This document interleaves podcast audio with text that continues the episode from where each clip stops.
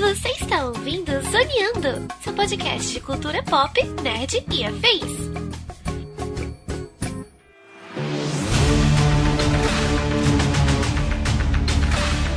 E começa mais um Zoneando Podcast, o seu podcast sobre cultura pop, nerd e afins, meus amigos. E aqui, host neste programa, aquele que gostaria muito mais das aulas de física, se elas viessem ali, ó, juntinhas com as aulas de história, estou eu, Thiago Almeida. E juntamente comigo ele, que é o maior fã do Christopher Nolan no país, Luiz Otávio. Já estou tendo uma imagem denegrida nesta, nesta gravação que nem começou ainda direito.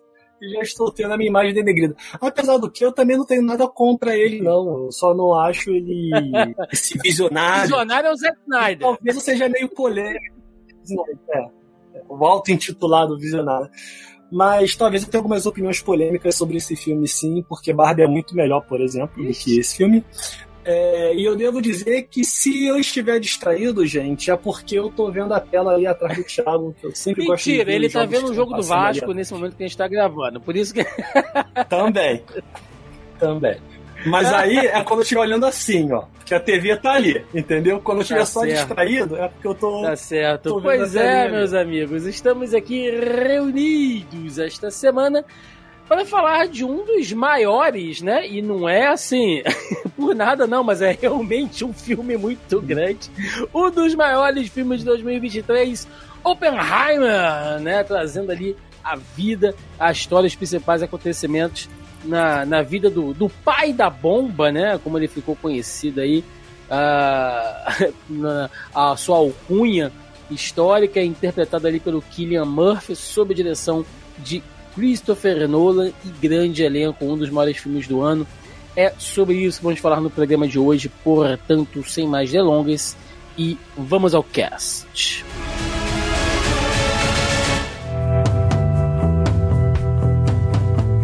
Meus amigos, Oppenheimer, né? Ah, Otávio, vou te falar assim, cara, com sinceridade. Hum. Esse filme, Diga. É o que eu quero de isso, você, né? Thiago, é sinceridade. Apenas Seja sinceridade. sincero comigo. Oppenheimer, Isso. cara, ele é um fenômeno. Porque não só ele, né?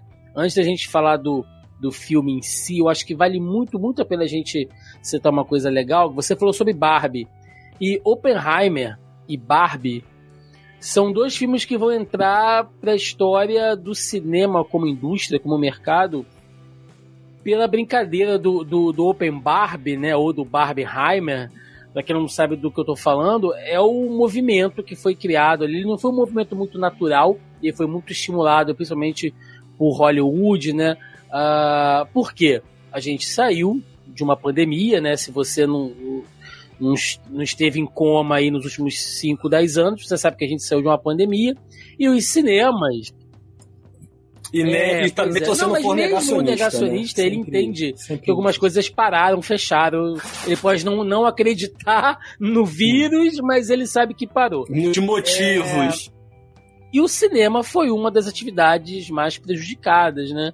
E muita gente se voltou para o streaming, inclusive os serviços de streaming, eles até anteciparam lançamentos de filmes, tivemos filmes lançados diretamente em streaming. Ah, o mercado mudou, né? Foi um acontecimento e a pandemia ela afetou a história da humanidade em muitos pontos e em um deles a história do cinema ali como as coisas são distribuídas. E muita gente, Otávio, se habituou a isso, né? A galera meio que perdeu essa coisa de ir ao cinema, porque, cara, eu tô no conforto do lar. Ah, é uma coisa que a gente comenta muito aqui, né? Sempre que a gente fala sobre cinema, o ato de ir ao cinema. Ir ao cinema é um puta trampo, cara. Tu gasta uma grana, né? Tu pô, tem que se deslocar às vezes, Sim. paga passagem. Se não paga passagem, vai de carro, gasolina, estacionamento. Ah, quero uma pipoquinha, um refrigerante. Porra, já vai uma grana. Aí vai ver na sessão. Aí tem que reservar lugar se for um filme muito cheio. Aí chega lá, porra, é gente falando, é celular tocando, é gente comendo, é gente brigando, né? Hoje em dia Uh, uh, no filme da Barbie mesmo, né? Viralizou vídeo de gente caindo no soco. Então, assim, tá estressante ir pro cinema. E, e, e, e, esse movimento do, do Oppenheimer com a, com a Barbie, de dos atores de um filme irem no filme do outro concorrente, digamos assim, mostrando, tipo, não, é, é legal que você vá nos, nos dois filmes, né? Top Gun pegou um pouco disso também, assista, assista tudo. tudo. Dê um levante. Ele é, por mais que as pessoas não gostem do filme, tem, há de se reconhecer né, que ele é importante para o mercado. Ele foi importante para o mercado Sim. nesse momento. Sim, sim. É, você falou aí até do, do Missão Impossível, né? O Tom Cruise, na verdade, ficou meio bolado com o Nolan, porque ele queria que o Nolan adiasse o lançamento do Oppenheimer para que o Missão Impossível pudesse ficar em mais salas IMAX. E aí o Nolan. O Nolan ignorou uma pandemia, ele vai atender o pedido do, do Tom Cruise. Não vai, né? E aí ele lançou o filme quando queria e o Tom Cruise, inclusive, ficou bem incomodado com o Nolan. Mas eu acho que tem muito disso, assim. A gente vai falar sobre o filme aqui em si. Tem alguma, alguma série de pontos que eu não gosto do filme. Apesar de eu não achar o filme ruim, tem algumas coisas ali importantes que eu não gosto dele. Mas é, não pode negar que ele teve esse papel, assim, importante para movimentar a indústria. Eu acho que ele se aproveitou muito do filme da Barbie. Né? Como você mesmo falou, Barbie Heimer foi um troço meio artificial, criado é, puxado pelo filme da Barbie, porque o filme da Barbie conseguiria crescer muito mais sozinho do uhum. que o uhum. Oppenheimer conseguiria crescer sozinho. Sei que eu posso estar sendo polêmico para alguns no que eu estou falando aqui, mas tiveram matérias mostrando que pessoas iam assistir o filme da Barbie, não conseguiam, acabavam indo assistir o Oppenheimer. Né? Então, é, o Oppenheimer se aproveitou muito disso, mas no final quem se aproveitou mesmo foi a indústria do cinema que estava precisada, né? Como diria, estava precisada disso. Quentin Tarantino fez isso, foi num dia e comprou o bilhete para assistir um filme, aí saiu de um e depois foi no cinema em frente e comprou o bilhete para assistir o outro, justamente para estimular isso, porque Hollywood pode parecer bizarro o que eu vou falar, Tem, mas Hollywood está precisando muito. de dinheiro. Né? O cinema está precisando de dinheiro e dos pontos que você falou, o principal para mim é o custo né, de você ir no cinema. É, depende do cinema que você vai aqui no Rio de Janeiro, depende da sala que você for assistir. Pô, tá maluco. Sessão, é. Você vai pagar 80, 70 conto. Você paga todos os serviços de streaming com essa grana aí, aí, cara, atualmente. Pois é, entendeu? Não, não faz sentido. A pipoca não é barata. Às vezes vem fria. A pipoca é um pouco barata porque é 70. Dura. Às vezes vem fria. Né? E é set... Pois é. E sem sabor. Então e é 70 tá reais é, sem a pipoca, né? Porque não é o combo 70 reais o combo, é 70 reais só o ingresso. Aí se tu tem uma família, se tu vai pegar o ingresso de 40, por exemplo, de 20, uma família de 4 já são os 80. Né? Então, assim, a gente sabe que 80 reais é sim, um prato sim, de comida para a família no almoço, dependendo de for comer. E aí a galera acaba não indo. Às vezes o pai prefere, não vou levar o Enzo no cinema é porque eu já tenho é. que pagar o ingresso. Vou chegar lá e vou ficar me empentelhando querendo pipoca, e aí eu não vou poder comprar, e aí já vai ser estressante, e aí ele vai ver o povo comprando pipoca. Sim. Enfim. E né? a gente pode realmente entender né, a, a, grandiosidade desse filme pelos seus números também. Uh, Oppenheimer, Sim. ele como eu falei, ele é dirigido pelo Christopher Nolan, né? E grande elenco ali. Ele teve um orçamento de 100 milhões, que é um orçamento até modesto, se a gente pensar uh, no que o Nolan tem feito ultimamente, mas vale lembrar que ele meio que rachou com a Warner, né? O, o, o, Nolan que tinha uma parceria muito grande com a Warner, ele acaba rachando ali, principalmente porque Tenet né, não foi lançado da maneira que ele queria, e tal. A gente já, né, ele falou aqui que o, que o Nolan não é muito de, de acatar decisões, então ele fica. Gente, é, o filme é né? é mais então importante meio, meio social, né? emburrado ali com a Warner. Acabei, acabou fechando com a Universal, só que ela falou: olha, a coisa não tá boa, né? A gente tá aqui com, com os cintos apertados. O seu orçamento aqui é de 100 milhões, né? Faça aí o melhor que você puder fazer. E o cara realmente fez um filme ali de três horas de duração, né, com esse orçamento de 100 milhões de dólares, que faturou, bicho, nada mais, nada menos do que 950 milhões até o momento, segundo aqui informações do box office, né? O que é fantástico, né? Se o filme custa 100 e fatura quase um bilhão, ele é uma das maiores bilheterias do ano, né? Ele tá ali abaixo de, de, de Mario, Sim. de Top Gun, de Barbie, né? Mas ele tá ainda no top 5 filmes. É um, um, sucesso, né? Acho que não tem como ninguém Sim. negar esse, esse tipo de coisa. Mas algo que eu vejo muito em Oppenheimer, né, quando você olha para a história, porque ela é muito lógico que ela é uma biografia, né? O filme nada mais é do que uma, uma biografia, né? Um, um, um, recorte de parte da história do, do Oppenheimer real, né? O cientista ali, uh, mais focado no, no, no que foi escrito no livro o American Prometheus, né? O Prometheus americano, que pega muito dessa fase do Oppenheimer uh, fazendo parte do lado do projeto Manhattan e desenvolvendo a bomba atômica e algumas repercussões ali e muita coisa, lógico, foi tirada porque o livro abrange uma parte maior da história do, do, do cara. Mas eu a gente está numa fase, Otávio, que muito se discute, né? E aí vamos puxar aqui o, o velho Scorsese, que o cinema atualmente, e isso sozinho daria tema aqui para um outro podcast, nós já fizemos inclusive um podcast sobre isso aqui, né?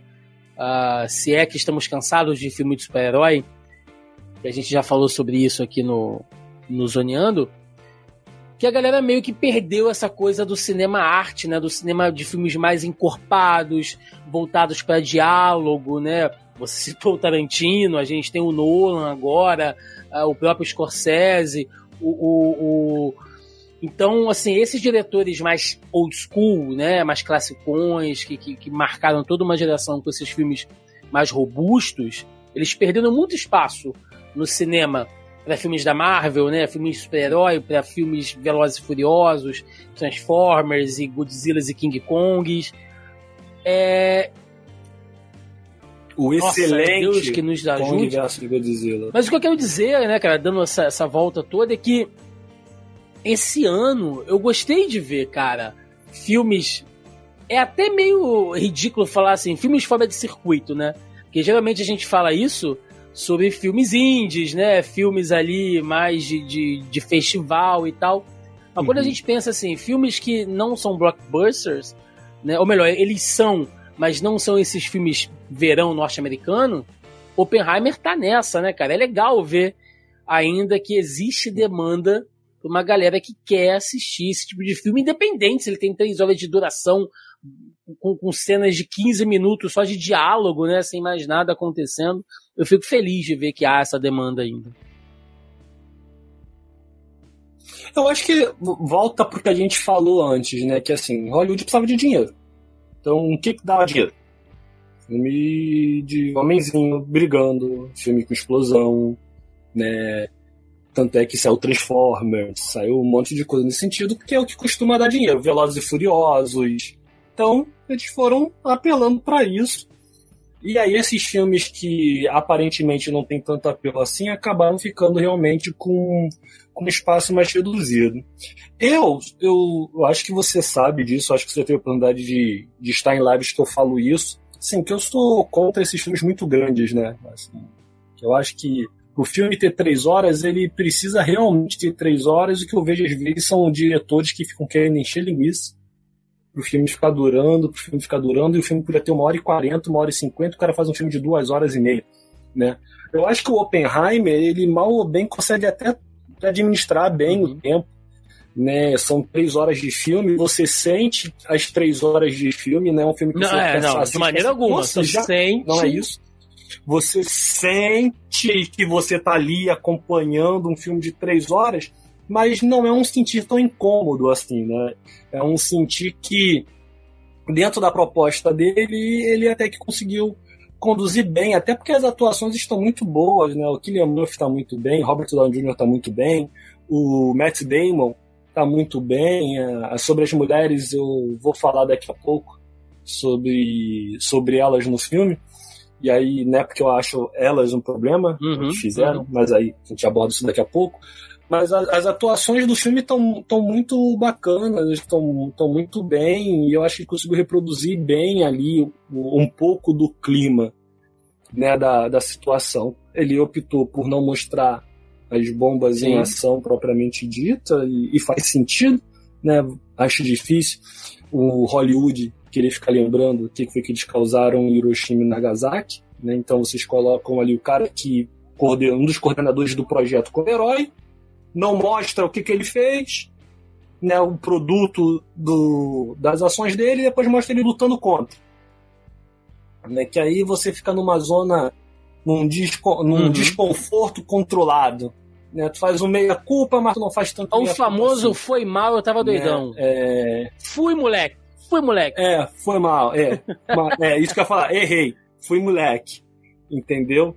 Mas foi um moleque mais ou menos, porque eles estão até, até, hoje né, aí fazendo isso, só não estão tacando bomba, mas a mesma ideia, o mesmo modo de ver o mundo, continua do mesmo jeitinho, né?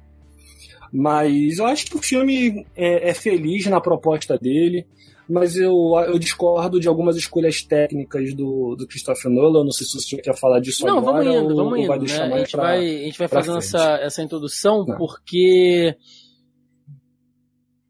já, já que você puxou a parte histórica, né, vale fazer essa, essa pequena contextualização. Como você disse, ele não mostra a questão das, das bombas e ele é um filme. Porque assim, o cinema está repleto de filme de guerra, né? Quem acompanha a gente aqui nos podcasts ou lá no canal sabe que eu adoro filme de guerra, enfim. Mas existe também um, um, um grande filão para filmes que se passam durante um cenário de guerra, que não são necessariamente filmes de fronte, né? Então, Oppenheimer é um, é um bom exemplo. Uhum. O jogo da imitação, se a gente for pensar também, é um ótimo exemplo que pega um, um cientista também, né, desvendando ali. É, é, são, são, são filmes que você consegue traçar uns paralelos ali. E aí nesse também é... mostra tudo que ele fez Aí no final, quando não tem mais nada, só vem umas letrinhas falando, ó, fulano se matou. É, pois é, não, não, não... Né? Mas ó, rapidinho é, aqui, tá? Não, não vamos retratar né? isso não. Só vamos colocar aqui rapidinho para dizer que, que teve, né? Mas pois ó. É, pois é. Então, assim, são, são, são filmes que se passam durante esse, esse período de guerra, porque, tá, filmes de guerra em si, né, interessantes, ali, não louvando o ato da guerra, mas é, é para quem curte e tal. Ok, né? Eu adoro filmes de guerra. É bacana, mas essa coisa de filmes ambientados, né, durante o período de guerra também é muito interessante, porque parte do ponto de vista meio que cultural, o que as pessoas faziam na época, o que elas pensavam, a questão política é muito bem abordada e o contexto histórico é esse, né? Um filme que está se passando a, a, efetivamente durante a Segunda Guerra.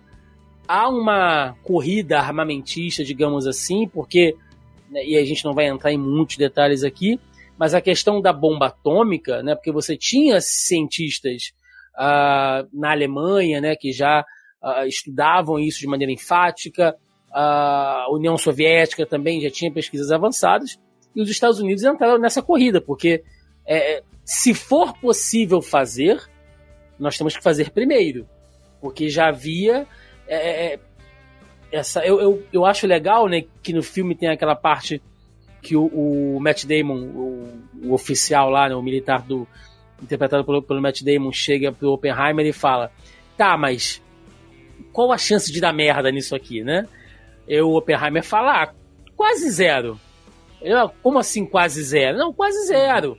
Né? Mas se não for zero, a gente pode dizimar a Terra inteira, né? Pode iniciar aqui um é. é. A atmosfera entra em combustão. Fica sossegado, né? Que eu acho que tá, acho que não vai dar ruim.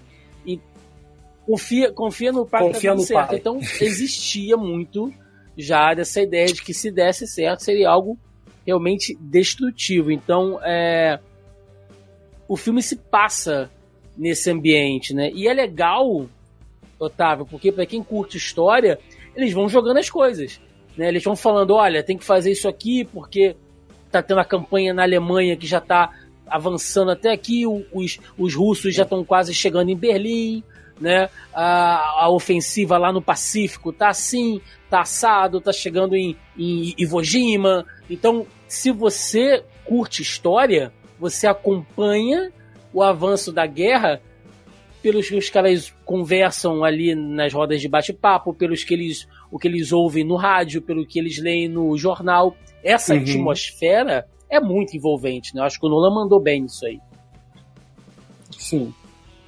Não, fora o fato de você estar tá vivendo lá na cidade que foi construída justamente para poder né? fazer o projeto, né? Então, é que era não você acaba ficando enfornado naquele clima realmente. É, existem algumas pessoas que contestam alguns pontos do filme, né? E isso é todo filme histórico vai ter isso, mas por exemplo, quando ele pensa em dar o, o pão, o bolo, sei lá, o troço envenenado lá para um professor, que depois ele se arrepende e vai lá correndo pegar de volta. Não foi bem assim, pelo que parece na, na vida real. Ele parece que ele só se safou porque o pai dele tinha um certo contexto na sociedade e um poder aquisitivo razoável, senão ele tinha dançado ali. É, mas eu acho que ele consegue fazer esse clima de tensão mesmo de da corrida, né? Assim, você precisa construir algo para que você consiga resolver isso daqui, porque se você não construir, os inimigos de repente vão construir antes e você pode se estrepar e você pode é, uhum. ser, a, ser a vítima, né? Na verdade, é, é, é uma grande disputa para ver quem vai fazer o outro de vítima primeiro. Né? Eu não quero ser a vítima, mas aí a partir do momento que eu não quero ser a vítima, eu naturalmente vou fazer com que Sim. o outro seja a vítima. Né? Ou, ou pelo menos é o caminho que eu escolhi a fazer o outro como vítima, porque você poderia fazer o teste. Né? Vou dar um exemplo assim, tá? Exemplo bem esdrúxulo. Mas, por exemplo, a Coreia, Billy Mesh faz teste aí, ó, dizendo: Ó, o que a gente tem aqui. E, ó, é. Esperto que a gente tem isso aqui agora, hein? Entendeu? Eles podiam ter escolhido isso na época. Eu fazer, ó, não, vamos aqui. E aí, não, vamos tacar logo em duas cidades japonesas. E que, sendo verdade que o filme mostra mesmo, o cara escolhe de acordo com é, é, esse, esse é um, um, né? então, um, mito, né, que ele é relatado ali em, em alguns livros realmente que falam de, sobre a Segunda Guerra, que um dos oficiais norte-americanos, esqueci o nome dele agora, que ele. Porque os alvos iniciais já seriam Kyoto, outro estaria ali no, no, no topo da, da lista, mas como Kyoto, além de ser a, a, capital cultural do Japão, né? Lembrando que Tóquio só, só, veio a ser uma, uma central, né? Uma cidade central anos depois, ali, né? Edo, como eles chamavam, mas Kyoto, né? An antes já era é, o centro do Japão funcionava em Kyoto e tal. Então, assim, pelo fato do cara ter passado a lua de mel lá e a esposa adorar Kyoto, eles escolheram outras cidades, né? Mas são, são acasos mesmo. Se, se a gente pensar, Nagasaki também não era. Perdão, Hiroshima também não era um dos alvos iniciais, né? Ela estava lá embaixo, na lista, mas por uhum. causa de mudanças meteorológicas, os caras tiveram que escolher e tal. É uma coisa assim. É, é escabrosa, né? Se a gente pensa. É, no, no, ato da bomba atômica, né, do, do um genocídio em massa. Ah, Tiago, mas estava em guerra. Ok, né? A gente não vai discutir aqui méritos éticos durante uma guerra, mas é, é uma coisa pesada demais, né? Quando você vai ver depoimentos, documentários e, e, e, os efeitos pós-bomba é muito pesado e até foi bom. Eu, eu, concordo com você. Eu acho que foi bom o Nolan é, ter, ter tido a sensibilidade de não trazer isso para o filme, até porque, de novo, não é uma história sobre a bomba. É sempre bom a gente falar isso aqui. É uma história sobre o Oppenheimer, né, que é interpretado aqui pelo Killian Murphy. E aí, Otávio, eu acho que vale a gente gastar um, um tempinho falando dele, porque o Killian Murphy é um cara pitoresco, né? Ele é o, o, o, galã feio, né? É o cara que é charmoso, mas é feio, ele é uma espécie de Daniel Craig ali, né? Tem cara de surrado, mas é um cara charmoso. Uh, não tem carisma no sentido de que é meio apático, mas ao mesmo tempo é um cara que te cativa, hum. hiper talentoso, tem presença, Tem presença, e né? se você vê as entrevistas dele, o cara é meio que um ermitão, assim, de, de rede social, de interatividade e tal. Uh, muita gente conhece ele por Peak Blinder, né? Mas eu acho que Oppenheimer é, é, é, o ponto que alavanca a carreira do cara, sabe? Eu acho que o Nolan acertou muito em trazer o Killian para esse papel. E tem cenas, cara, onde ele tá assim, momentos onde vários personagens estão falando um monte de coisa e tal. Ele tá simplesmente parado olhando, e a forma como ele olha, e ele movimenta as mãos, e ele, sabe, mexe nos lábios assim. O cara tá passando, tipo, mil coisas pela cabeça, pelo sentimento, sem falar nada. Sim. Fantástico, fantástico. E isso é muito melhor do que quando o Nolan resolve tremer a tela, né? Porque se tem uma coisa que me incomoda nesse filme é, ah, quero mostrar que o personagem está perturbado, que o personagem está confuso. Já sei o que eu vou fazer, vou tremer a tela e colocar aqui como se fossem átomos explodindo na cara de todo mundo. Isso me irritava de um jeito durante o filme que eu pensava assim, sério, cara, é isso que vai ficar fazendo o filme todo? Depois ele para, felizmente ele para depois, mas ali até metade do filme ele fica. Não, vou ficar tremendo aqui a tela e botar explosões para mostrar que é o pensamento confuso dele. Aí isso me irritou de, de uma maneira que tu não tem noção. Mas aí eu acho que o Killian Murphy ele conseguiu conduzir muito bem. Foi o que eu falei agora há pouco, né? Eu acho que todo mundo tá muito bem no, no papel. É, até o cara que faz o uhum. Einstein ele aparece pouquinho, né? Mas as cenas que ele aparece, você tem a presença ali do. Você percebe, não. Pô, esse cara tem um peso aqui, não é só porque o Einstein, mas a maneira que ele tá se comportando na cena. É, Meio enigmático ali, né? Muito bacana. É, tipo, o que, que ele falou realmente? Será que ele falou alguma coisa? O que, que ele não falou? Como que ele tá vendo isso tudo? Qual o conselho que ele deu? Qual conselho ele deixou de dar? É, e aí eu já vou uhum. aproveitar um gancho, esse gancho para falar justamente do que o filme não fez, né? Que foi tratar bem Justo. as personagens mulheres. Assim, né? A Florence Pugh tá no filme para pra tá, ficar pelada. Assim. A, a, dois terços das cenas da Florence Pugh no filme ela nua, sem motivo, assim. E não são cenas que precisavam, que exigiam que a atriz estivesse nua. Ah, Luiz Otávio, mas tem uma cena que eles estão ali é, transando, então tu quer que ela transe de roupa? Não, não quero que ela transe de roupa. Mas eu já questiono, aquela cena precisava estar ali daquele jeito? E outra coisa, precisava mostrar a nudez da atriz? Todo mundo sabe, todo mundo não, mas qualquer diretor mais ou menos sabe como tu gravar uma cena sem que tu precise ficar mostrando o seio, a bunda da, da atriz e o Nolan lavou as mãos em relação a isso. Então, parece que a Florence Pugh tá no filme só pra estar tá pelada, como o personagem dela tinha um peso muito maior ali na história do filme em si, na própria história do, do Oppenheimer. Né? E aí depois você tem a esposa dele também, que são pouquíssimas cenas que a esposa e quando dele ela é tá, ela brilha, né? que é quando a ela tá, ela que brilha. faz. Quando ela tá, ela tá brilha, né? Quando o roteiro, quando a direção deixa ela brilha mas é muito pouco, são muito poucas cenas. Durante muito tempo ela tá ali só com uma corna que tá do lado do cara, apesar de tudo. Né? E, e na verdade não, não é isso também.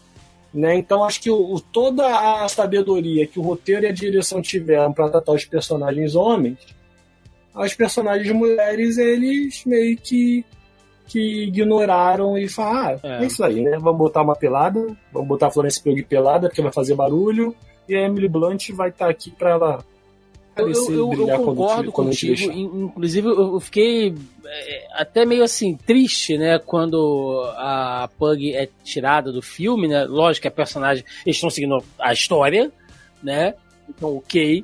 Mas assim, uhum. você sente que é meio que um desperdício, né? Você traz uma atriz como ela que tá numa fase muito Sim. boa lá da carreira e, e, você vê que poderiam ter aproveitado mais, inclusive outros atores fazem é quase um filme de ponta, né? Você tem, você tem atores muito presentes Sim. ali, mas tem outros vários fazendo ponta. Então, assim, se, se, a gente for pensar aqui no elenco, né? O próprio Murphy, a, a, a, a Pug e a Emily Blunt, né? Se for pensar no, no, no elenco só de mulheres. Aí você vem com Robert Downey Jr., Matt Damon, Rami Malek, Gary Oldman, Jack Quaid, Josh Peck, o Casey Affleck, o, o Kenneth Bragman. Cara, só homem, né? Aí, ok, Sim. Thiago, então uh, justifica que as mulheres tenham tido pouco espaço? Se a gente for pensar, e aí assim, pode parecer até uma passada de pano pro, pro Nolan, né, já que ele foca no universo militar, político e científico, se a gente pensar um pouco também, né, que a gente está falando de um universo norte-americano dos anos 40, é, no meio científico, militar e político eram homens, né? Você tinham poucas mulheres ali. Então, assim, até Sim. justifica que não hajam, que não existam muitas mulheres no filme. Mas sendo assim, se você só tem duas mulheres de relevância, porra, então dá mais espaço para elas, né? Vamos aproveitar direito, né, cara? De novo, assim, a, a, eu acho muita sacanagem que fazem com a, que fazem com a Florence Pugh. Quem não assistiu ainda, depois de acusado, presta atenção. Ela aparece na primeira cena vestida, depois ela tá pelada é. o tempo todo. Entendeu? E assim, e, e, e, nudez que não se justifica, né? Uma nudez que tu fala assim, não, aqui você consegue entender. Não, não justifica. Não tinha para que expor tanto a nudez da atriz assim, assim. Não é à toa que na época teve gente caindo de mar e falando, é, o Christopher Nolan não sabe trabalhar personagens femininas, né? E, e esse uh, filme mostrou isso. Falando do Nolan agora, né? É, é lógico que o, hum. que o elenco em si, como a gente disse, ele, ele tem muitas pontas, né? Porra, tem Gary Oldman, Rami Malek fazendo ponta no filme. Cara, é. parece aqueles filmes dos Trapalhões, que, do, que eles estão no lugar, Sim, de repente entra o Dominó, mas o, o Matt Damon tá música, muito bom, né? Tá fazendo a coisa do militar carrasco. Robert Downey Jr., excelente, né? E com a maquiagem que envelheceu Sim. ele muito bem, então Sim. É, é, faz um ótimo papel, mas o filme, se a gente pensar, o, o Otávio, ele tem assim se for pensar em montagem, tá? Ele não é. Além de ele ser um filme longo, ele não é um filme fácil de se assistir. Porque ele tem assim, umas três cronologias. Né? Você tem aquela parte ali que é meio preto e branco, que é quando o. O Strauss, né, que é interpretado pelo Robert Downey Jr., tem mais destaque. Então é um ponto de vista meio externo, mais Sim. focado na, na presença dele. Você tem uma paleta mais amarelada ali, que é mais o passado, né, do, do Oppenheimer uh, e, uhum. e, o Nolan brinca com essa questão das cores, né? Então, assim, quando as coisas estavam mais quentes, né, com, com a luz mais quente, é quando estava se desenvolvendo ainda a questão da bomba, criando o, o, a cidade lá de Los Alamos, né, estruturando o projeto Manhattan, e aí você tem uma paleta mais fria, né, que é tipo assim, agora que foi descoberto, testado e usado, vem a parte do julgamento e tal. É... Não, e aí tem uma coisa curiosa, desculpa te cortar, que eu nem acho tão brilhante assim, mas é algo diferente que ele fez, porque geralmente é. o preto e branco é o passado, né? E nesse filme preto e branco é justamente o que está acontecendo no futuro. Então, quando a gente está no preto e branco, já são as consequências do que a gente está acompanhando sim. na história do filme. Talvez seja assim, para você focar muito mais faz. no que está sendo dito, do menos no que está sendo mostrado. Tipo assim, a imagem aqui ela, é. Não, é, ela não tem tanta importância como o conteúdo. Não sei. Fazendo uma leitura aqui, não, não parei para pensar uhum. muito bem em cima disso. Mas a questão é que é... Oppenheimer, ele é um filme muito bem montado. É, é, difícil você trabalhar com uma montagem assim, né? O próprio Tenet. Sim. Ele tem uma montagem terrível. Eu acho um filme extremamente confuso. Ah, ah mas ele Nunca é vi. realmente para te confundir com a questão tal da linha do tempo. Cara, existe uma diferença entre você confundir pela narrativa e existe uma diferença de você confundir pela montagem. Né? Então, assim, você fazer uma má montagem não justifica você, ah, eu tô super confuso aqui. Não é isso. Então, o que ele erra em, Tenet, ele acerta em um Oppenheimer. E, mas eu vou te falar que ainda assim, cara, teve hora você fica confuso. É um, é um filme que você não pode ver no celular. Sim. Você não pode ver conversando muito. É muita gente aparecendo o tempo inteiro. Aparece um cara e o muito cara tá nome. Ele, não, você tem que fazer a bomba, não sei o que, não sei o que, não sei o que. Aí corta a cena.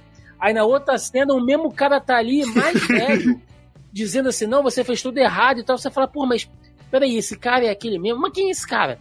quem é esse filho da puta que chegou aqui e tal? Então, você se Sim. perde. É um filme difícil. Né? Assim, ah, e aí tem a é. galera mais, né? É, é, mais sommelier. ah, não, você tá dizendo isso porque você tá acostumado com, com, com filminho leve, né? Com filminho de, de robô gigante. É, só que, só que é blockbuster. Mesmo a galera assim que eu acompanho, né? Que, que, que eu tenho um certo respeito, uh, que faz um, críticas mais embasadas, admitiram que tiveram dificuldade. Que às vezes o cara só conseguiu pegar realmente uma linha do tempo mais coesa assistindo o filme pela segunda vez. Porque é muita informação, cara. É um filme extremamente uhum. denso uhum. de você assistir. Não, e muito nome, né? Não é só muito personagem, é muito nome. Então, cara, é... quando o filme. É, e aí, o problema é meu, né? Mas quando o filme começa a ter muito nome, quando a história começa a ter muito nome, quando o livro começa a ter muito nome, eu já começo a, a prestar atenção. Game of Thrones, né? Ah, porque, é, porque, pô, cara, ah, se o fulano, se não, dependendo da quantidade de gente, se não mostrar o rostinho do fulano falando, ou se o fulano for alguém muito importante, assim, que apareça constantemente, é fácil de acontecer esse filme, isso. tu tem que tomar cuidado mesmo, porque tu, tu pode se perder facilmente. E é o que você tá falando, né? Existe ali um limite do proposital, que é para mostrar como o próprio Oppenheimer fica perdido no meio daquela situação toda ali, né? De quem vai construir a bomba, das consequências daquilo. E aí ele que é puxado para resolver o troço, que deveria depois ser visto como um herói, acaba sendo visto como um traidor, porque alguém tem que pagar o pato de todo o dano que foi feito. Então entra também que, ó, a gente jogou aqui, tá? Realmente é um troço muito ruim que aconteceu com o Japão, então vamos condenar o cara que estava liderando o processo aqui. Ninguém mais tem a ver com isso, não, tá?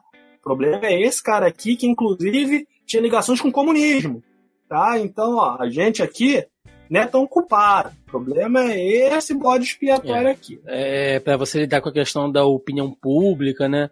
E tudo mais. E uhum. o filme ele faz essa essa construção com essas três linhas do tempo, né? Vamos colocar assim, essas três cronologias misturadas e eu, eu entendo que, assim, para você uh, ter uma noção de espaço-tempo é um pouco confuso. Mas a construção do Oppenheimer, né, como ele vem da construção de um professor, de um acadêmico uh, extremamente vaidoso, uh, egocêntrico, né? Até um cara que realmente começa a ponderar do que ele fez.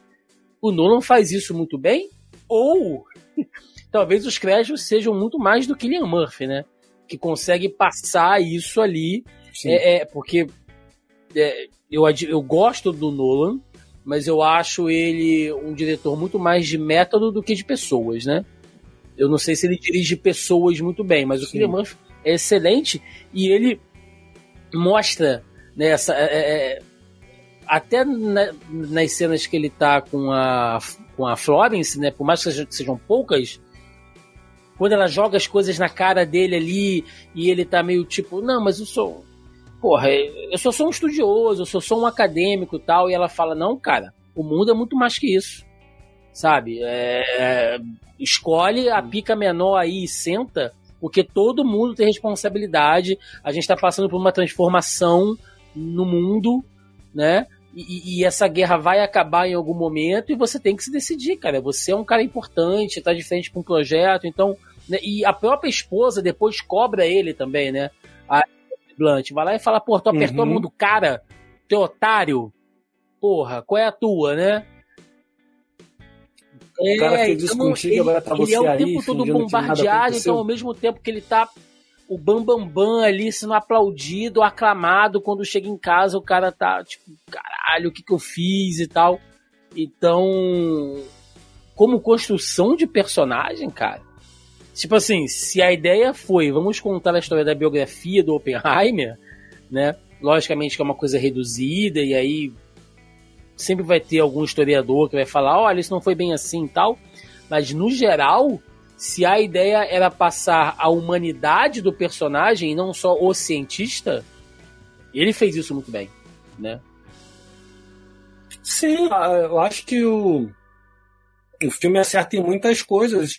E eu acho que o fato da gente fazer aquelas uhum. ponderações sobre os personagens femininas, acho que mostra que realmente tem um problema ali na, na condução da direção dos personagens em si. É, agora, os atores conseguiram fazer bem o que era proposto. Né? A, a cena da Emily Blunt. Ah, tu vê o ódio no olhar dela cara, ali, né? O desprezo. Pô, tu, vê toda a ela é raiva é dela ali na, naquela cena. Tipo, sério que tu vai vir com, assim, com essa mãozinha para cima de mim? E é só com o olho, cara. É só com o olho, entendeu? Ela não faz mais nada. Então, assim, eu acho que tem muito mérito do, dos atores ali. Porque o Christopher Nolan é, é do técnico, né? Assim, ah, então eu vou construir a explosão semelhante à, à bomba atômica. Sim. Né? Ele está muito mais preocupado em fazer a construção da bomba atômica em si, pelo menos a impressão que eu tenho, do que de falar para ator, meu filho, inclina um pouco para cá, porque se você inclinar para cá, Até porque tu, porra, tu é o Gary Oldman, então, né, cara? Eu não tenho que te maior. ensinar como é que tu vai fazer. Tu é o Kenneth Branagh, cara. Eu não tenho que te ensinar como é que você vai fazer, né? E, e, e, por mais que o Nolan tenha os problemas dele, a gente tem sempre que admitir que ele é um diretor que chama elenco, né? Tu vê que o cara, ele deve ter mandado é. lá no grupo de zap dele, Poxa, rapaziada, vou fazer um negócio aqui, quem quer participar? E a turma, né? É igual amigo oculto de fim de ano. Não, eu topo. Eu tô dentro. É. Mas o Killian Murphy, que é que era que não, vai até na, na dívida Sim. de gratidão, vamos dizer assim, né? Porque o Killian Murphy, se a gente for parar pra pensar, qual é o grande filme que o Killian Murphy aparece? É o ele, Espantalho ele do é o Espantalho galã, né? né? Ele tá. tá naquele extermínio. É. Ele volta no 3. Então, assim, é, ele já tinha feito Extermínio, que é um bom filme, sim, mas sim, é um filme sim. meio nichado, nem todo mundo conhece, né? Então, é o Batman que leva ele pra, pra, pra todo mundo conhecer. Blinder e traz ele de volta para Oppenheimer, né? Então é, é excelente. Uhum. E, cara, nessa loucura toda de montagens e construção de personagens, né? E, e da politicagem e tal, eu não sei se você, se você teve essa impressão, Otávio, mas Dentro dessas três horas, né, e ele é, como a gente já falou, ele é um filme que você sente as três horas, eu tenho a nítida impressão que são dois filmes. Você tem um filme que começa né, mostrando um cara acadêmico que é chamado para entregar, para fazer parte de um projeto ultra secreto, e aí ele tem aquela coisa meio dele montando ali o projeto Vingadores, né?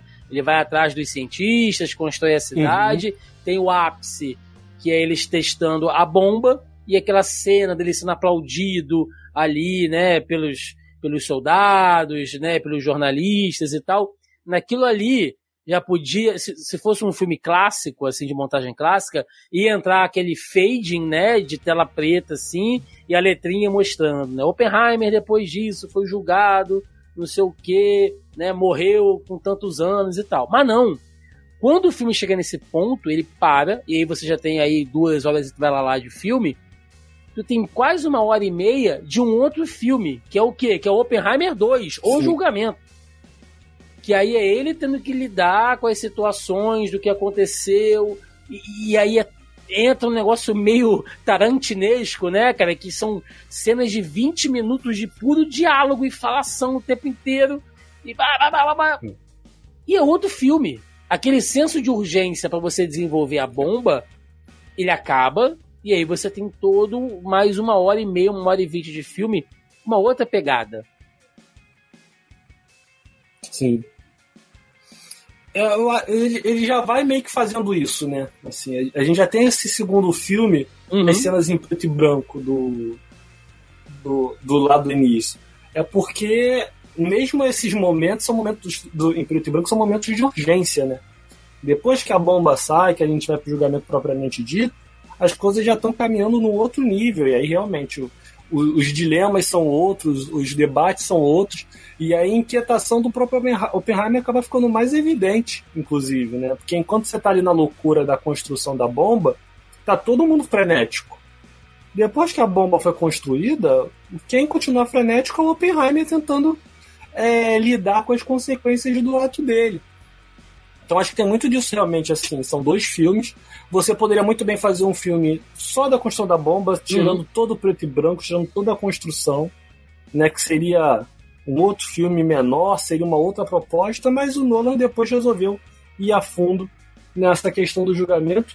Eu não sei se realmente quem acaba se metendo depois é o Kennedy. É, eu vou ficar devendo informação, também. ou se ele só botou, é, se ele botou ali só para fazer um, um gancho. Mas eu acho interessante tu ver o. Porque o cientista no filme sempre se ferra, né, Tiago? Quer queira, quer não. Filme de catástrofe é porque ninguém escuta o cientista. E aí, mesmo quando escuta, é pro cientista construir a bomba e ele que vai se ferrar.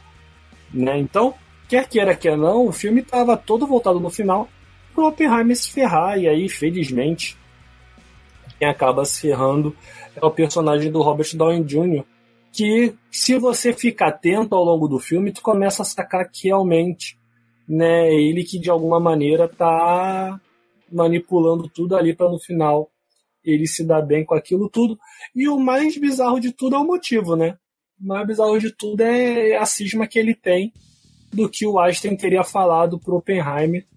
E o Einstein, segundo o filme, né, na verdade não teria falado nada demais pro Oppenheimer, ele só teria tido uma conversa, nada demais. Ele crente que ele tinha falado mal babado, né, e o Einstein virou pra ele e falou, e o Mengão, hein? Porra, é. e o Botafogo? Como é que tá? É, e aí, hein? e o Botafogo, hein? Tá. Implodiram, implodiram General Severiano. Né? E aí mostra muito do egocentrismo do, do próprio personagem do Robert Downey Jr., que era um cara que queria se colocar ali numa posição central que ele não tinha, e tudo isso por vaidade, porque ele foi fazer um comentário e o próprio Oppenheimer meio que dá uma resposta debochada, típica do meio acadêmico, principalmente daquela época.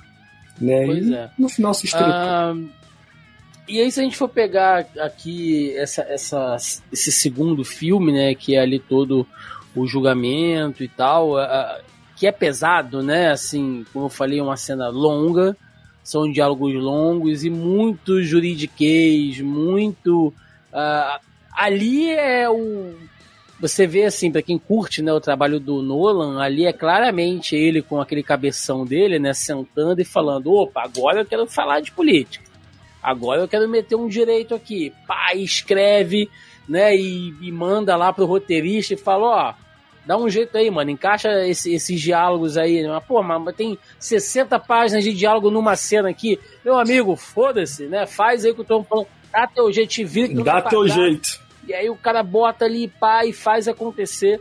É o Nolan fazendo o que ele curte fazer e tal explica tudo. Explica tudo aí ao máximo. Para não ficar dúvida, ainda assim é difícil, né? Se você se perde ali no, no, no, que tá, porque é um entra e sai de testemunha. Você não sabe quem tá fazendo, quem é a testemunha, quem tá ali para defender, quem tá ali para acusar, é um negócio meio, meio difícil cara que tu acha que vai defender acaba ferrando é com ele. É muito doido, cara. Aí o cara que tu acha que vai acusar acaba não indo para não fazer Tu não besteira. pode piscar. E aí, é. o, o, se a gente for pensar nos subplots, né, como é que o filme ainda trata de, de temas atuais, né? Porque você tem ali para quem curte história, né, agora, você tem o, o, o, embrião do que seria anos mais tarde toda a questão da Guerra Fria, né, que você já tinha essa preocupação de um espião soviético, como de verdade há, né, apesar de não, não ser quem eles esperavam, mas existia realmente um espião soviético.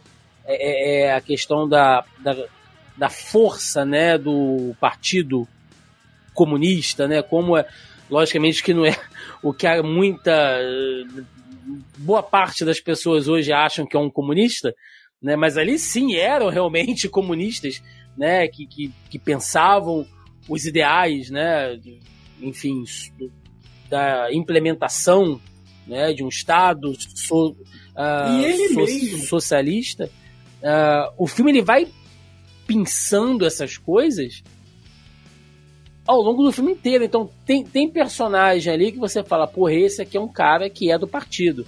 Esse cara aqui tá mandando uma, uma hum. letra, meu amigo, que ele seria aplaudido em qualquer DCE, sabe? né? Sim, verdade. E o próprio Oppenheimer, assim, a ligação dele não era tão forte assim, né? Ele, ele deu dinheiro em alguma ação ou outra, ele compactuava de algumas ideias, mas tentam colocar como se ele fosse um líder comunista depois para poder ferrar com ele.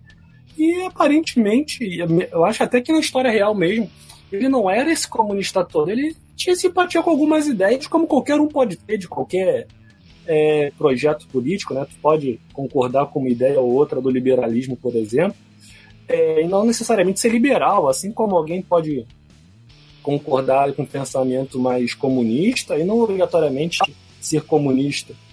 E parece que era a situação do Oppenheimer, e o filme coloca em dado momento querendo acusar ele como se ele fosse o comunistão da, do troço todo, como se ele tivesse o tempo todo armando com os comunistas para conseguir implantar o comunismo. É. E não era nada disso.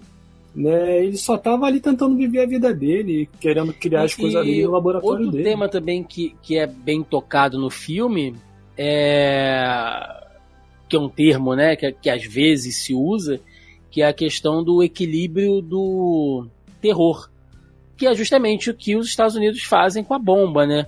É, a gente vai jogar uma bomba e já vai jogar uma segunda bomba, sabendo que os japoneses não vão se render com uma só. Então, assim, a gente vai mostrar para eles que se eles não se renderem, a gente vai destruir aquela península inteira, né? Ah, e mostrando também para as outras nações, né? Mostrando para o Reino Unido, que é um aliado, mostrando para a própria Alemanha, mostrando para a União Soviética, para a China, enfim, que nós temos essa, essa superioridade bélica, né?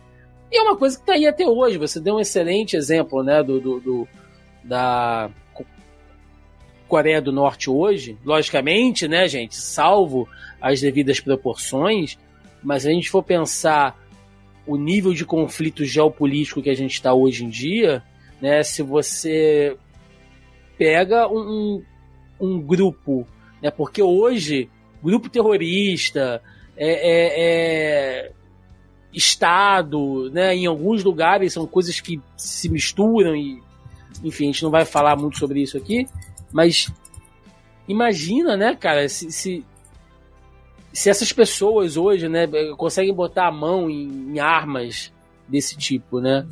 Então, assim, quando você tem um Estado contra o outro, né? E, e, estados fortes e grandes, que geralmente representam eixos ali e tal.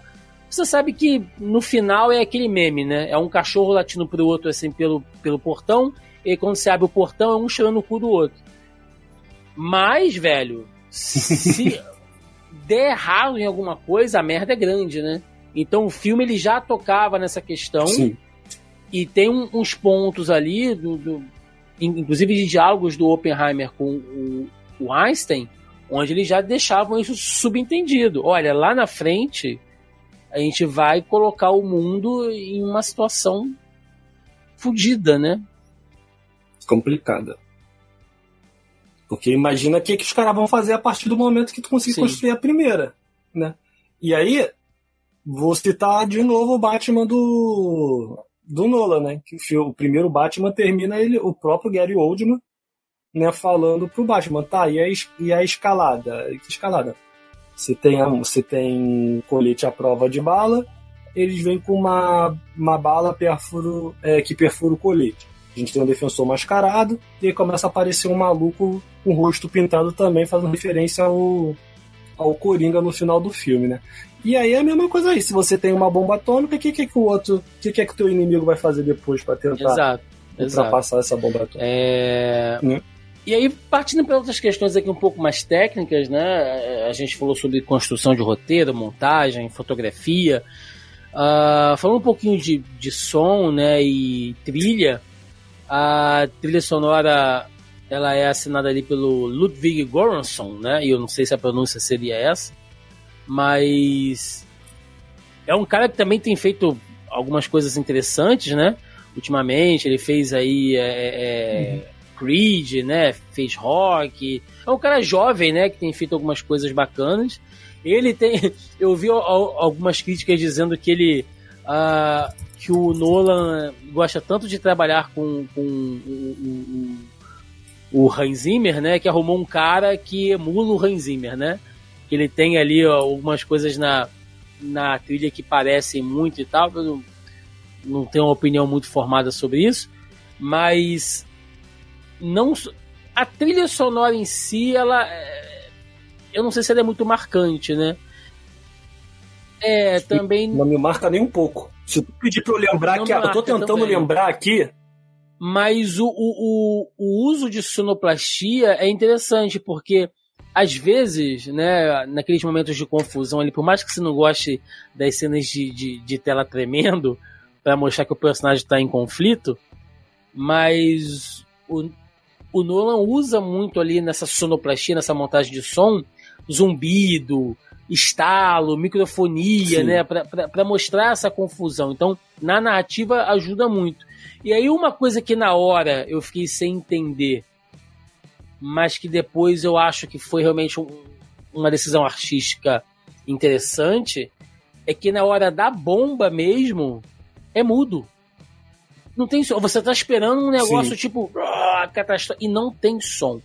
Mas no meu entendimento, a falta de som é para você se conectar com a monstruosidade, sabe, das chamas e do fogo e da capacidade destrutiva. Então, assim, é aquele momento que o cinema fica em silêncio, pensando que é um filme para ser visto em cinema, onde as pessoas só veem fogo e destruição, que é o que uma pessoa que será Sim. atingida por uma bomba atômica vai ver por um segundo. Sim. E tem até o fato da distância que eles estão, né? Então, naquele momento, ele faz. A gente só escuta o som quando a onda né, de impacto chega nos personagens. Aí a gente escuta. Mas eles também não mostram logo de cara, né? Eles fazem a contagem e aí o filme fica em silêncio e eles também não mostram se deu uhum. certo. Tu sabe que deu certo porque o filme é sobre isso. Mas eles também não, não mostram logo de cara que deu certo. Eles ficam um tempo assim mostrando os personagens em si no silêncio. E aí depois mostra a explosão propriamente dita. E aí realmente assim, ó, é um pico de tensão, mesmo você sabendo o que, que aconteceu, mesmo você sabendo que, que deu certo o projeto, né? é, tu fica tenso ali pensando, deu certo na primeira? Se você não conhece a história, tu assim, será que não deu certo na primeira? Será que eles tiveram que fazer de novo? E aí o, esse, esse momento foi muito bem construído, assim, foi muito bem, bem feito do filme, que é a hora que fica esperando ali a catarse do final do trabalho daqueles pois caras. É. Né? E se a gente for pensar é, uma outra polêmica aqui agora, né, também envolvendo o lado técnico é, criou-se, Otávio, essa coisa, essa mística, né, de que o Nolan só trabalha com efeitos práticos, né, que o Nolan não usa VFX e tal. E realmente, né, se a gente for pensar no cinema hoje, né, caras como o Nolan ainda prezam muito efeitos práticos, né, e ele deu entrevista, né, dizendo que ele ia construir a explosão da maneira mais prática possível e tal, e realmente ele faz isso. Mas o filme tem um monte de filtro, tem um monte de camada, tem o uso de VFX, sim, tá? É... Mas nos créditos do filme, né, eu vi que levantaram meio essa, essa questão de que para manter ainda essa imagem de que o Nolan é um cara é, é, é 100% off VFX, né? CGI, efeitos gráficos, ele meio que suprimiu, cara, nos, nos créditos, algumas pessoas responsáveis pelo trabalho de VFX, né? Isso eu não sabia, não. Então, pois é, eu vi que teve a galera levantando isso. Eu não serei leviano aqui, né? Apesar de talvez já estar sendo, uh, de cravar alguma coisa em relação a isso, mas é algo que tem que se pensar, porque a gente acabou, né, deixando esse podcast bem datado, a gente acabou de sair de uma greve, né, de roteiristas e atores em Hollywood, e parte dos profissionais de VFX tem batalhado por uma sindicalização, porque hoje cada vez mais, Sim. né, os artistas digitais estão sendo requeridos ali no uso de inteligência artificial, chroma key, maquiagem digital, né? Enfim, diversas áreas do VFX, uh, ah, inclusive dos efeitos práticos também.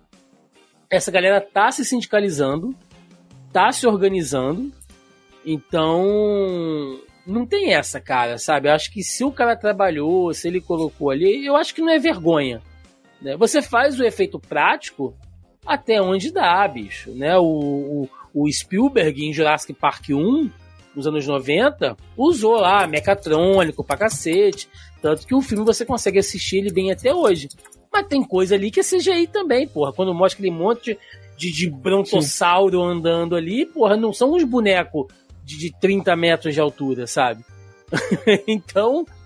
Não, assim, eu acho que você está sendo muito esquerdista, que claramente todo mundo sabe que sindicato só serve para atrapalhar trabalhador, que a relação é, funcionário-patrão é a melhor maneira de você conseguir uma condição melhor de trabalho. Então, você vir com esse discurso assim, claramente, se fosse na época, você seria preso por ser Seria comunista. julgado ali, né, junto com Oppenheimer. Você seria julgado, entendeu? A gente que veio de uma reforma trabalhista ali que mostra como a flexibilização das leis são uma maravilha para o trabalhador, né? Tu vem com esse papo de sindicato? Como assim, gente? Ainda mais sindicato de artistas nos Estados Unidos. Ah, não, esse podcast foi por um caminho muito tortuoso, Thiago. Entendeu? Você está trazendo aqui problematização e mimimis, entendeu? Que não condizem com a cultura pop. Tá legal? Então você que tá querendo lacrar. Eu fui convidado aqui para um podcast que quer lacrar porque imagine você, em pleno 2023, a gente precisar definir. Lacração não, lactação. Não é mesmo?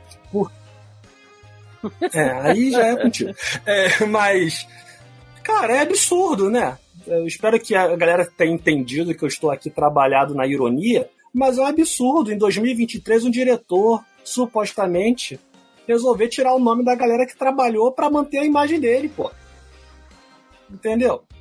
E aí, é, é, isso daí que você falou do pessoal dos efeitos especiais é algo que começa a ser debatido mesmo. Porque da indústria hoje é a galera que não tem sindicato.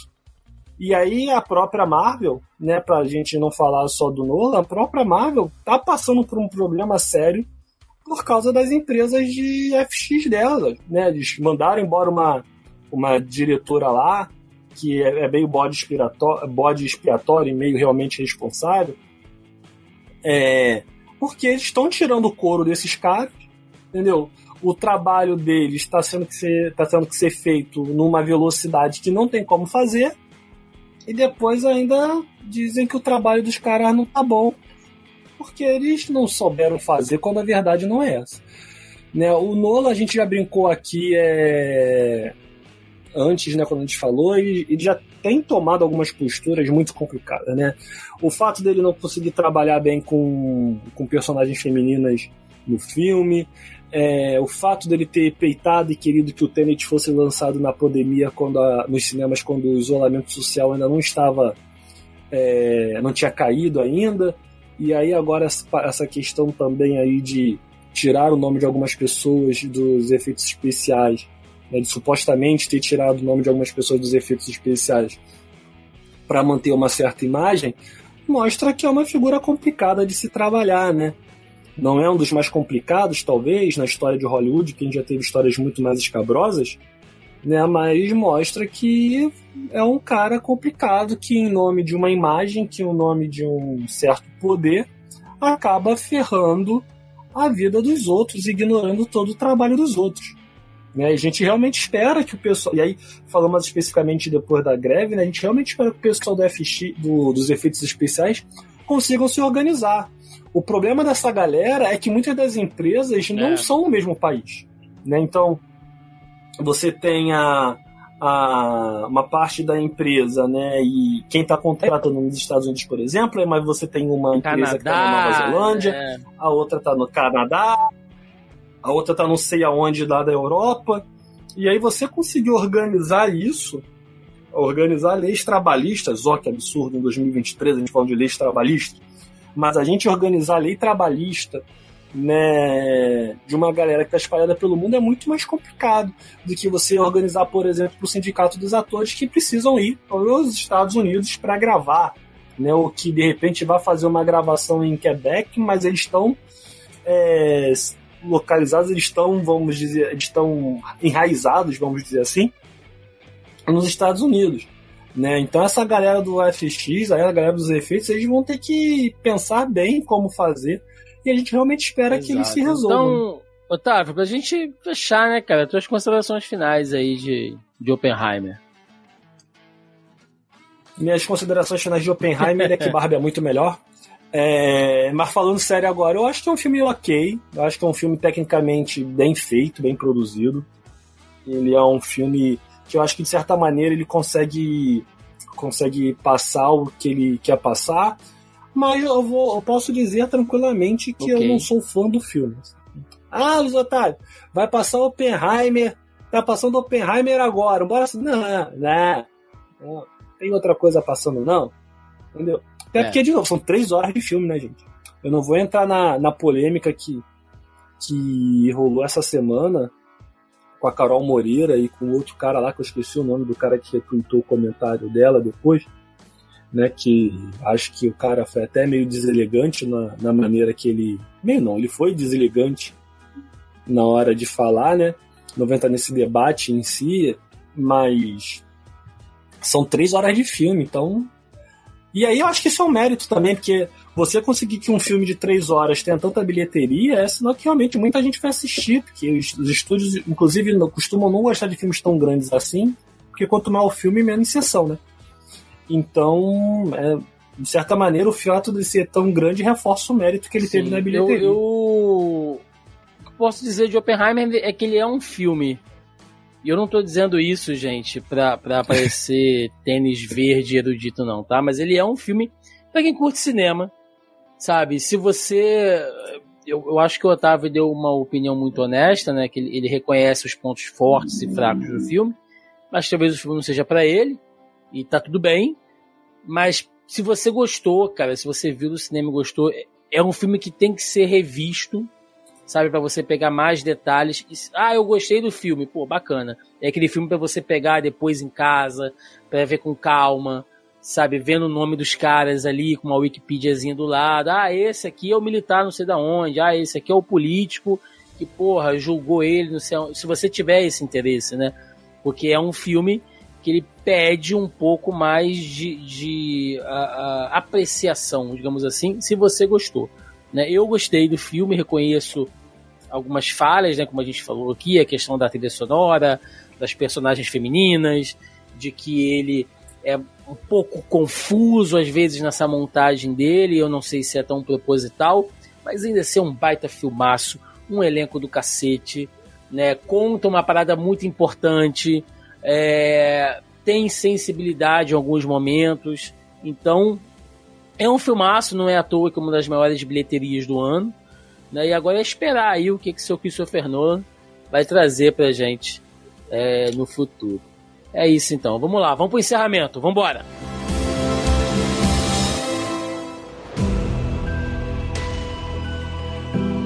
E chegamos aqui ao final de mais uma edição do Zoneando Podcast, onde falamos de Oppenheimer, né? Filme aí de Christopher Nolan, trazendo Killian Murphy aí no, no papel principal e grande elenco. Três horas de filme, né? Mas acho que a gente conseguiu fazer até uma boa compilada que eu e Otávio aí nesse, nesse tempinho que a gente ficou. Então, meu querido Luiz Otávio, você, cara, espero que você tenha gostado. Muito obrigado Gostei. aí pela, pela participação. Dá teu recado aí, teu jabá aí, o que você quiser falar, o momento é seu. Não, eu primeiro queria agradecer o convite, gostei, gostei da conversa. É, gostaria de dar um testemunho aqui, tá? Hum. Se você acha que vida de professor é fácil, a gente está gravando isso quase meia-noite. É verdade. E tem aluno me mandando mensagem no WhatsApp porque a nota não entrou no sistema. tá? Então, e o Vasco tá levando de 4 a 2 do Corinthians. Não, é, e o Vasco acabou de perder. Tava, tava empatado. Eu comecei a gravar este troço, o Vasco perdeu o jogo. Mas, enfim, é, reforço aqui o agradecimento. Espero ter contribuído de alguma maneira, tanto aqui conversa com o Thiago e para quem está nos acompanhando quero aproveitar o convite, a oportunidade para fazer um convite. Então, se você não conhece os dois faladores, procure tudo quanto é rede social: é, YouTube, TikTok, Facebook, Instagram, Twitter, é, Spotify. A gente também está começando a botar o conteúdo lá dos nossos vídeos lá também. E eu tenho um convite mais especial ainda, porque a gente está se aproximando no final do ano. E no dia 15 de dezembro nós vamos ter a entrega do troféu Blá Blá Blá, que é o prêmio dos faladores dos melhores do ano. E aí, se tudo der certo, no dia 1 de janeiro, a gente vai abrir a votação para as pessoas votarem. Né? A gente entrega o prêmio de acordo com o voto das pessoas que participarem da votação. Então, vai lá se inscrever no canal, que a gente vai colocar lá a explicação de tudo como funciona direitinho, vai ter o link lá, é, vão ter as categorias explicadas. Aí, dia primeiro tem a live, que se você estiver acompanhando isso depois do dia primeiro, tá, vai ficar gravada lá, então você pode assistir depois. Vai ter o link liberado e no dia 15 a gente tem a live também de entrega do Grande Prêmio dos Faladores, Troféu Blá Blá Blá, na sua segunda edição. Na primeira edição, inclusive, o Thiago estava lá, Sim. participou da entrega. Você pode assistir, inclusive, se quiser, a do ano passado. E então fica esse convite. Maravilha, maravilha. Então, confiram lá nos dois faladores aí, tanto no, no YouTube, né, como no Spotify aí, como o Otávio falou, vai ter link aí pra galera conferir.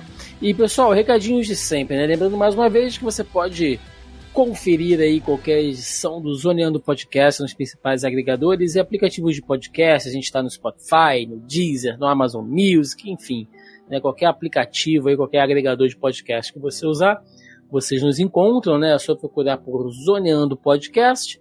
Estamos lá no nosso site, no zonae.com.br, onde a gente reúne os nossos conteúdos de redes sociais. Né? Afinal de contas, estamos aí no Facebook, tanto na nossa página como no nosso grupelho do Zoneando Podcast no Facebook.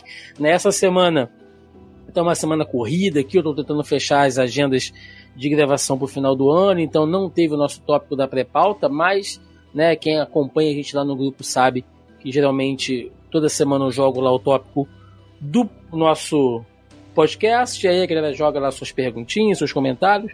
Então, quem quiser participar, é só procurar por Zoneando Podcast no Facebook, que vocês encontram o nosso grupo.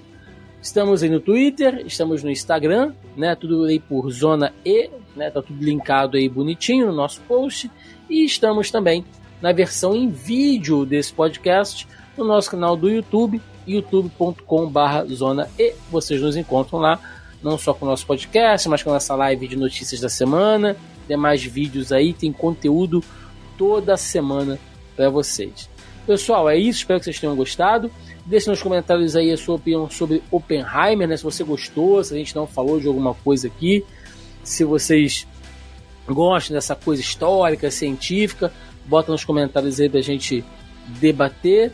E é isso. Ficamos por aqui e até semana que vem. Um abraço, até mais. Valeu. Valeu.